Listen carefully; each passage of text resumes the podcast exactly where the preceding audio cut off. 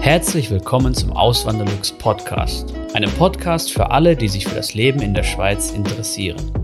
Hier erfährst du, wie es sich als Einwanderer in der Schweiz lebt, mit all den kleinen und großen Unterschieden bezüglich der beiden Kulturen. Zusätzlich gibt es nützliche Tipps, um dich vor eventuellen Fettnäpfchen zu bewahren. Mein Name ist Christian Philipp Pohl, auch bekannt als Auswanderlux.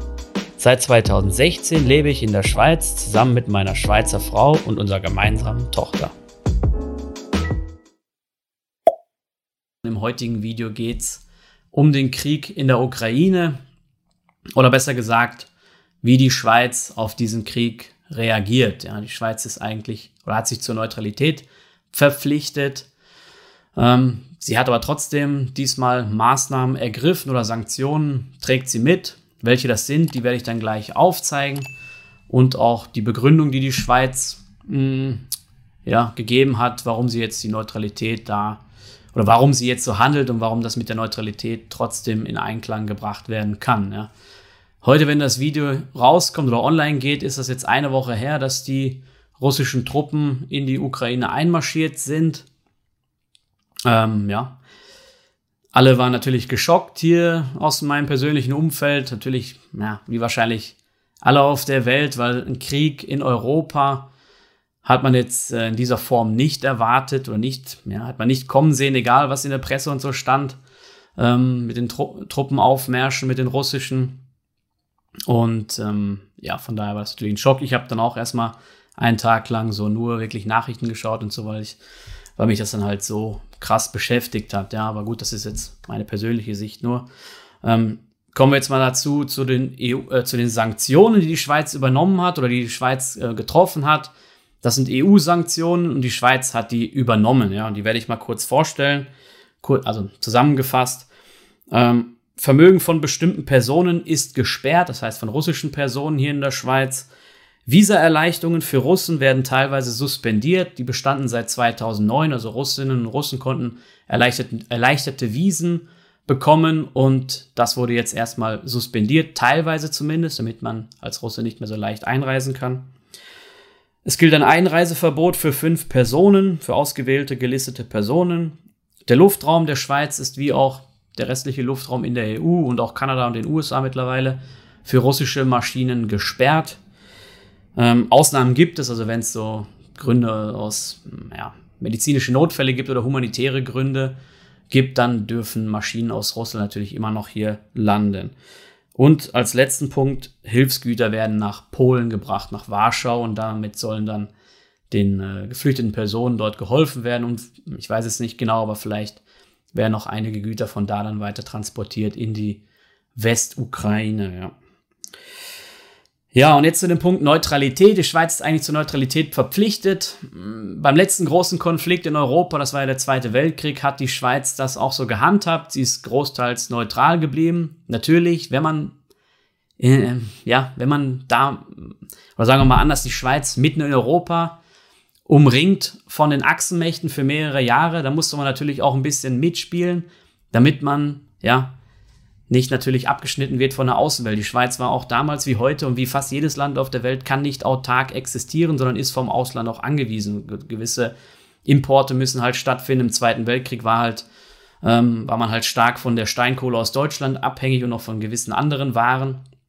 Und deswegen musste man halt auch dort Kompromisse eingehen. Ja? Die einen werden, die einen sagen verurteilen das, die anderen sagen, ja, es war halt so, sehen es halt pragmatisch.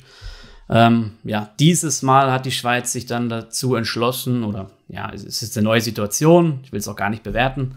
Die Schweiz hat gesagt, das ist mit der Neutralität nicht vereinbar, dieses, äh, diese Haltung, diese ganz neutrale, strikte Haltung. Und sie hat, den zitiere ich jetzt mal, den Satz, der da vom Bundesrat gekommen ist, einem Aggressor in die Hände zu spielen, ist nicht neutral. Und aus diesem Grunde sieht man halt, es so, dass die Schweiz diese Maßnahmen auch mittragen muss, diese Sanktionen, die die EU auferlegt hat. Genau, ja. Ja, und jetzt vielleicht noch meine persönliche Sicht. So eben, ich bin auch mega krass geschockt von diesem Vorgang, ja, weil es ist halt der erste Angriffskrieg in Europa seit 1939. Und ich kenne halt auch die Geschichten von meinen von meinen Großeltern nur, die haben dann den Krieg, die sind leider nicht mehr am Leben, aber ähm, sie haben halt den Krieg miterlebt. Mein Großvater, mein einer Großvater hat im Krieg gekämpft, der war Soldat und hat auch eine schwere Verletzung davongetragen. Ihm wurde in den Kopf geschossen und hat es Gott sei Dank überlebt, war aber sein ganzes restliches Leben IV-Rentner, also der hat eine, eine Rente bekommen, der konnte nicht mehr arbeiten gehen, hat halt ein vernünftiges Leben noch führen können, hat halt, ja, gewisse gesundheitliche Einschränkungen gehabt, aber ähm, arbeiten gehen war dann halt nicht mehr. Ja, und äh, groß gesprochen wurde da in der Familie halt nicht drüber, wie das dazu gekommen ist, weiß ich nicht. Seine Schwester zum Beispiel, der wurde auch in den Kopf geschossen, die ist dann aber verstorben, ja. Ähm, und ja, man hat halt diese Geschichten im Hinterkopf und denkt sich so, boah, also wo ich, wo ich noch Kind war, wo ich Jugendlicher war, wo ich die Geschichten noch gehört habe von meinen Großeltern, hm, da hat man das so verbunden mit, äh, mit den Sachen, die man halt aus dem Fernsehen kennt, war ja eh alles schwarz-weiß und dann denkt man so, das ist eine ganz andere Zeit und sowas kann heutzutage nicht mehr passieren. Und jetzt ist das irgendwie so, mh, hm, ja, wieder so nah, oder? Ähm, ich habe auch gemerkt, so je älter ich werde, desto eher oder desto mehr begreife ich das Ganze überhaupt, wenn ich so an die Geschichten von damals denke, eben, die meine Großeltern mir erzählt haben, oder meistens eigentlich die Geschichten, die erzählt wurden, kamen eigentlich von den Großmüttern. Der Großvater hat gar nichts drüber erzählt und zumindest mit uns hat er nicht drüber gesprochen, mit seinen Kindern glaube ich auch nicht, so ich das, soweit ich das weiß. Da hat man mehr untereinander gesprochen, wenn Männer halt auch Kriegserfahrung hatten, haben die haben halt, die haben schon halt untereinander darüber gesprochen, aber mit anderen, die nicht beteiligt waren am direkten Kriegsgeschehen, hat man dann nicht drüber gesprochen. So, ja. Ähm, wahrscheinlich, äh, ja, aus verschiedensten Gründen, aber wahrscheinlich auch ein bisschen Scham dabei. Ja, und ähm, ja, es ist, äh, es ist krass und mal sehen, wie das jetzt weitergeht. Es bleibt spannend, ja. Die Ukrainer kämpfen und ähm, ja, die Lage ist halt noch nicht so übersichtlich, oder? Man kriegt halt vieles mit aus den Medien. Man muss schauen, da sind auch viele Falschmeldungen dabei. Ähm, man muss gucken, dass wirklich Daten auch oder die, die, dass die Informationen auch verifiziert werden. Zum Beispiel die Neue Zürcher Zeitung, die ich gerne lese, die hat die überprüft wirklich erstmal Sachen und verifiziert sie dann und dann stellt sie sie online. Da kann man auch bei denen, kann man nicht viele Bilder oder Videos jetzt aus dem Kriegsgeschehen sehen, weil sie halt nur das online stellen, was sie auch verifiziert haben und was hundertprozentig richtig ist oder zum, zu 99,9 Prozent wahrscheinlich richtig ist. Ganz genau kann man es ja nie immer sagen. Ähm, ja, gut, das war es jetzt von meiner Seite. Viel mehr kann ich ja auch nicht dazu sagen. Ja. Bin ja nur ein Laie. Ähm, Ah, eine Sache wollte ich noch sagen. Ähm, jemand aus Russland, der auch einen YouTube-Kanal hat, schaut gerne meinen Kanal auch oder ab und zu schaut er mal Videos, schreibt auch Kommentare drunter. Ihn will ich jetzt hiermit grüßen. Und er hat es gut äh, erwähnt in einem seiner Videos. Ich verlinke dann den Kanal auch unten in der Videobeschreibung, könnt ihr euch mal gerne anschauen. Er macht halt so Bilder aus Sibirien oder äh, nein, Videos aus Sibirien, filmt dann dort die Landschaften und, und kommentiert sie dann. Ähm, ich finde find sie wirklich toll gemacht, ja, und äh, eben die Landschaften sind halt sehr schön dort. Um mal so einen Eindruck zu bekommen vom russischen Leben.